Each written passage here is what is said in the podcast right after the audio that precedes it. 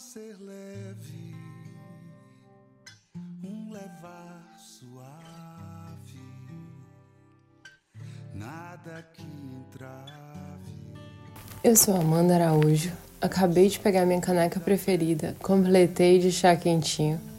Já abri a janela do meu mundo. O céu tá lindo. Tá uma chuva deliciosa aqui. Aqui tá tudo pronto. Só esperando você abrir a sua janela pra gente começar a ver juntos toda a beleza desse mundão lindo. Muitos já vimos aquela frase que diz: crie doguinhos, plantinhas, um pônei maldito ou unicórnio, mas não crie expectativas. Particularmente eu acho que é engraçada essa frase, mas infelizmente todos criamos expectativas. Eu agora tô no sul de Portugal, numa fazenda pequena Aqui em Portugal eles chamam de quinta. E como que eu vim parar aqui, eu vou resumir um pouco. Mas talvez eu consiga contar essa história completa em um outro episódio. Mas aqui vive um casal de amigos. Uma senhora com mais de 60 anos. Ela é inglesa, mas ela cresceu no Canadá. E tem muito mais energia e disposição que muita gente com a metade da idade dela. Além de um coração lindo. E um senhor jovem, ele é inglês, tem um pouco mais de 50 anos. Ele é um doce, super divertido, mas que fala com um super sotaque britânico e um tanto enrolado. Então a nossa comunicação nem sempre é alcançada, mas a gente segue tentando. E a nossa sorte é a senhora, ela que acaba sendo a tradutora dele para todos nós. A fazenda, a fazenda aceita voluntário. E foi assim que eu cheguei aqui. Eu cheguei para passar um pouco mais do que duas semanas. Seria meu segundo voluntariado. Depois eu iria para um terceiro e voltaria para a vida em Lisboa. Mas na minha primeira semana aqui, ela me perguntou se, eu, se não era possível ficar um tanto mais. E eu acabei aceitando porque eu adorei o lugar. Eu cancelei o terceiro voluntariado e fiquei. E agora eu tô aqui, fugindo dessa loucura de Corona Times, tendo uns dias de tranquilidade depois de tempos bem conturbados. E por que que eu tô falando tudo isso? Porque nesses dias que me lembrou um pouco sobre essa questão de criar expectativas e passei por uma situação aqui e acabei lembrando por que que eu comecei a voluntariar. Eu tinha largado o trabalho lá em Lisboa e tava super estressada com tudo que vinha acontecendo e vim com uma amiga passar uns dias aqui no sul de Portugal, que foi exatamente quando houve um grande incêndio que atingiu uma parte do Algarve. E eu estava inscrita num programa de voluntariado. Comecei a receber algumas mensagens em busca de ajuda para reconstruir e tudo mais. E foi então que eu decidi que no fim de julho, logo que as aulas da minha pós-graduação terminassem, eu iria eu ia vir voluntariar.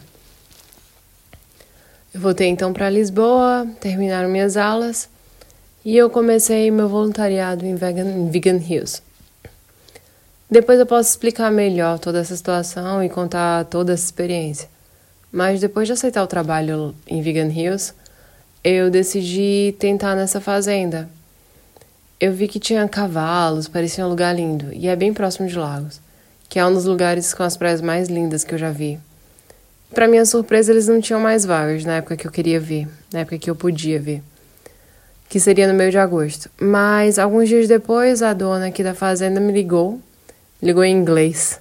Eu quase tive um treco. Já viajei um monte, já gastei um tantinho no meu inglês. Consigo entender, ver filmes ah, e tudo mais, mas eu nunca tinha tido uma real grande conversa em inglês. Mas ela foi uma fofa e, para minha surpresa, eu consegui falar. Acho que até demais. E nessa, e nessa ligação, ela me falou que haviam surgido datas e a gente conversou sobre diversas coisas. E depois ela me perguntou: O que, que você está esperando encontrar aqui? E eu respondi: Nada. Eu não espero nada. Eu só tô indo aprender, ensinar um pouco e viver. Eu nem sei o que, que eu vou aprender ou ensinar. Mas não espero absolutamente nada. Eu só quero ir e viver. E a gente desligou o telefone e depois eu fiquei pensando. é certeza que ela vai ligar e dizer que se enganou, que não tem mais disponibilidade para as minhas datas. Depois do que eu disse, certeza ela deve achar que eu sou maluca. Como que eu fui falar que eu não estou esperando nada? Quem não espera nada? Na metade de agosto, eu terminei o meu voluntariado em Vegan Hills e vim com a mala cheia de cansaço. Cheia de roupas pretas, de terra e de carvão, de saudade dos amigos que eu fiz lá e com o projeto final inteiro da pós-graduação por terminar. Peguei um ônibus em Vila do Bispo e o motorista foi super amigável. É interessante como encontrar pessoas gentis ilumina o meu dia, como eu consigo lembrar de quando as pessoas são completamente amigáveis comigo. E eu desci em Lagos, comprei um sorvete artesanal com três bolas gigantes. A saudade que eu tava de um sorvete feito com leite, depois de três semanas vegan, que por sinal foram incríveis. Eu acho até que eu engordei nesses dias vegan, porque a comida era muito, muito, muito boa. Mas sorvete sempre foi meu ponto fraco. Era agosto, um calor de trinta e tantos graus. Acabei me deleitando. E o senhor foi me buscar na cidade. A gente teve uma pequena conversa até chegar na fazenda. Eu devo ter entendido só uns 30% do que ele falou. No restante do tempo eu só sorria, mexia a cabeça e rezava para que não fosse uma pergunta. Por sorte, foram só 10 minutos de viagem, uma tortura. E quando eu cheguei aqui, a senhora me recebeu com um sorriso largo no rosto, um abraço, me levou até o meu quarto, que estava minuciosamente arrumado. Tinha até uma rosa vermelha dentro de uma garrafa de vinho na cabeceira da cama, me entregou uma toalha e um sabonete e me deixou sozinha, para tomar um banho e tomar meu tempo. Eu tinha vindo de um lugar completamente diferente. Inclusive em Lisboa, eu não tinha um quarto tão grande e um banheiro só para mim. Isso eu preciso contar para vocês em outro episódio também. E eu lembro que eu sentei uma poltrona com ar clássico, um tanto exagerada incrivelmente linda, e eu pensei: como é incrível não esperar nada. Como é incrível tomar coragem para se mover e ver o quanto o universo pode proporcionar. Eu não sei se vocês já foram ou se sentiram assim, mas eu tinha uma preguiça, não sei se é essa palavra, mas eu tinha um receio enorme de conhecer pessoas novas, de fazer novas amizades. Eu até faço, faço amizade com alguma facilidade, mas é que nem sempre eu tô disposta. Às vezes eu preciso ficar no meu canto, sozinha. Meu psicólogo diz que é porque eu não sei dizer não. E por isso fazer novas amizades é um gasto de energia muito grande para mim. Diferente das amizades que eu já tenho, que eu amo estar tá perto, que eu sou eu mesma, que eu sou a mesma Amanda que eu sou quando estou sozinha. Eu posso dizer não, eu não preciso pensar demais, dar muita atenção ou responder questões inconvenientes. Meus amigos sabem respeitar o meu tempo. Eu não sei, talvez meu psicólogo tenha razão. Mas ter me jogado em situações que são desconfortáveis para mim e não ter esperado muito delas tem sido um enorme aprendizado e tem me trazido experiências incríveis. Uh, aqui os, voluntariados, os voluntários vêm, eles passam algumas semanas e vão. E a quantidade de crescimento que essa oportunidade de conhecer gente nova com outras culturas e visões do mundo está me proporcionando é surreal. Mas esses dias a gente teve uma situação um tanto diferente. Eu tive uma situação um tanto diferente aqui, que me fez pensar muito sobre expectativas. Uma das voluntárias estava super desanimada, super reclamona, e eu acabei chamando ela para conversar. E as queixas eram: ah, aqui o sol é muito quente durante o dia. E eu fui tentar explicar, eu, mas a gente está em Portugal. A gente está no sul de Portugal. Aqui é o lugar mais ensolarado da Europa lugar que todos os nórdicos vêm para fugir do céu cinza. A gente estava no verão, em uma fazenda, e ela conseguia reclamar que estava fazendo muito sol e que não gostava de sol. A outra coisa é que ela queria ter mais trocas, mais conexão, que a gente não dava muita atenção a ela. E eu lembrei que no dia que ela chegou, eu cedi meu quarto. A gente foi eu e uma outra voluntária, a gente foi dormir na tenda para que ela tivesse um quarto. e até um outro voluntário ir embora. E numa semana de voluntariado a gente foi para diversas praias, saiu para jantar, saiu para fazer caminhadas, conhecer pequenas vilas, tanta coisa incrível. Mas ela só sabia reclamar, que não se sentia conectada, que a dona ou as outras voluntárias, que queria ser mais próxima, queria ser mais próxima como eu era das meninas. E eu tentei explicar que se ela queria algo, ela tinha que ir atrás. Que se isso era importante para ela, ela tinha que fazer algo por isso. E não esperar que as pessoas se movessem, porque as pessoas não iriam fazer esse trabalho por ela. E por fim ela reclamou que estava decepcionada de sair da Alemanha e só encontrar alemãs aqui, que queria aprender mais sobre outras culturas. E eu tô até agora com aquela cara de paisagem assim, de daqueles memes de pera, eu não tô entendendo nada. Porque eu acho que eu não sou alemã. E a gente brincou um pouco depois dessa conversa, eu acabei tentando fazer um pouco do que ela queria, de conhecer um pouco mais sobre o Brasil, sobre as nossas incríveis coisas sobre a nossa incrível cultura. E ela se esforçou um pouco, mas eu vi que ela esperava muito mais que a gente atendesse aos às expectativas dela do que ela corria atrás de atender às próprias expectativas. E enfim, foram muitas as reclamações. Para mim, as reclamações nem faziam muito sentido. Mas depois eu parei para entender e percebi que ela veio com a mala cheia, repleta de expectativas que não adiantava continuar dialogando ou tentando explicar. Ela estava frustrada. As expectativas que por algum tempo foram alimentadas estavam morrendo agora. Porque a realidade, ela mata todas as expectativas e dói.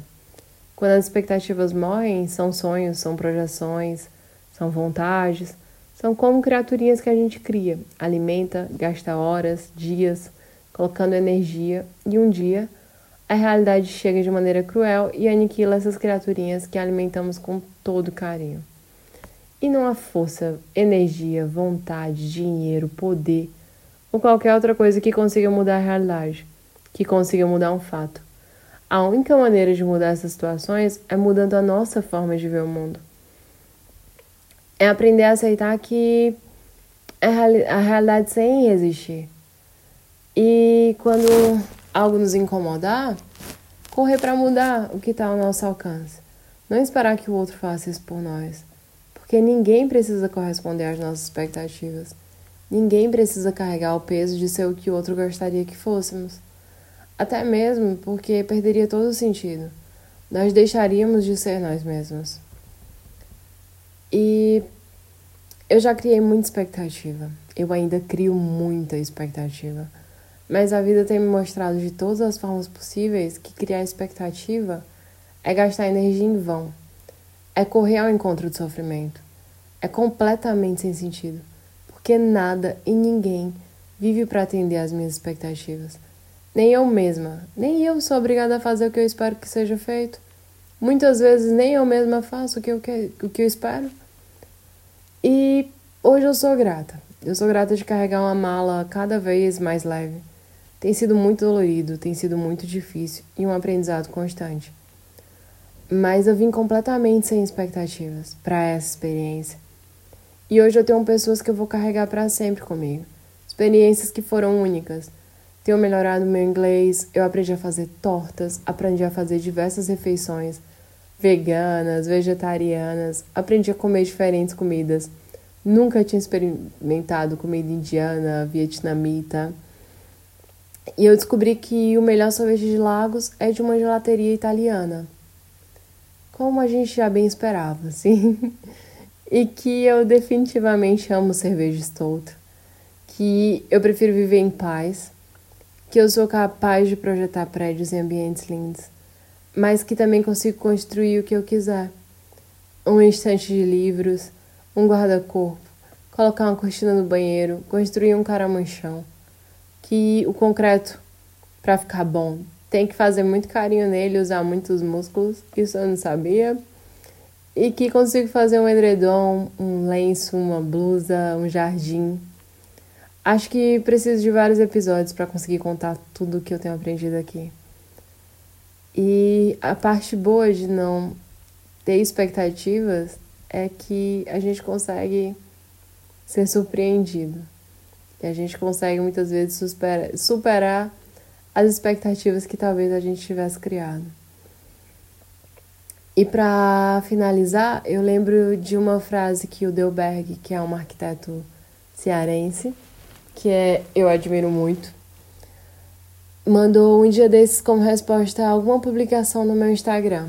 Eu nem lembro mais qual foi a publicação, mas eu não, não esqueci mais dessa frase que ele colocou, que foi tudo que você procura, está procurando por você.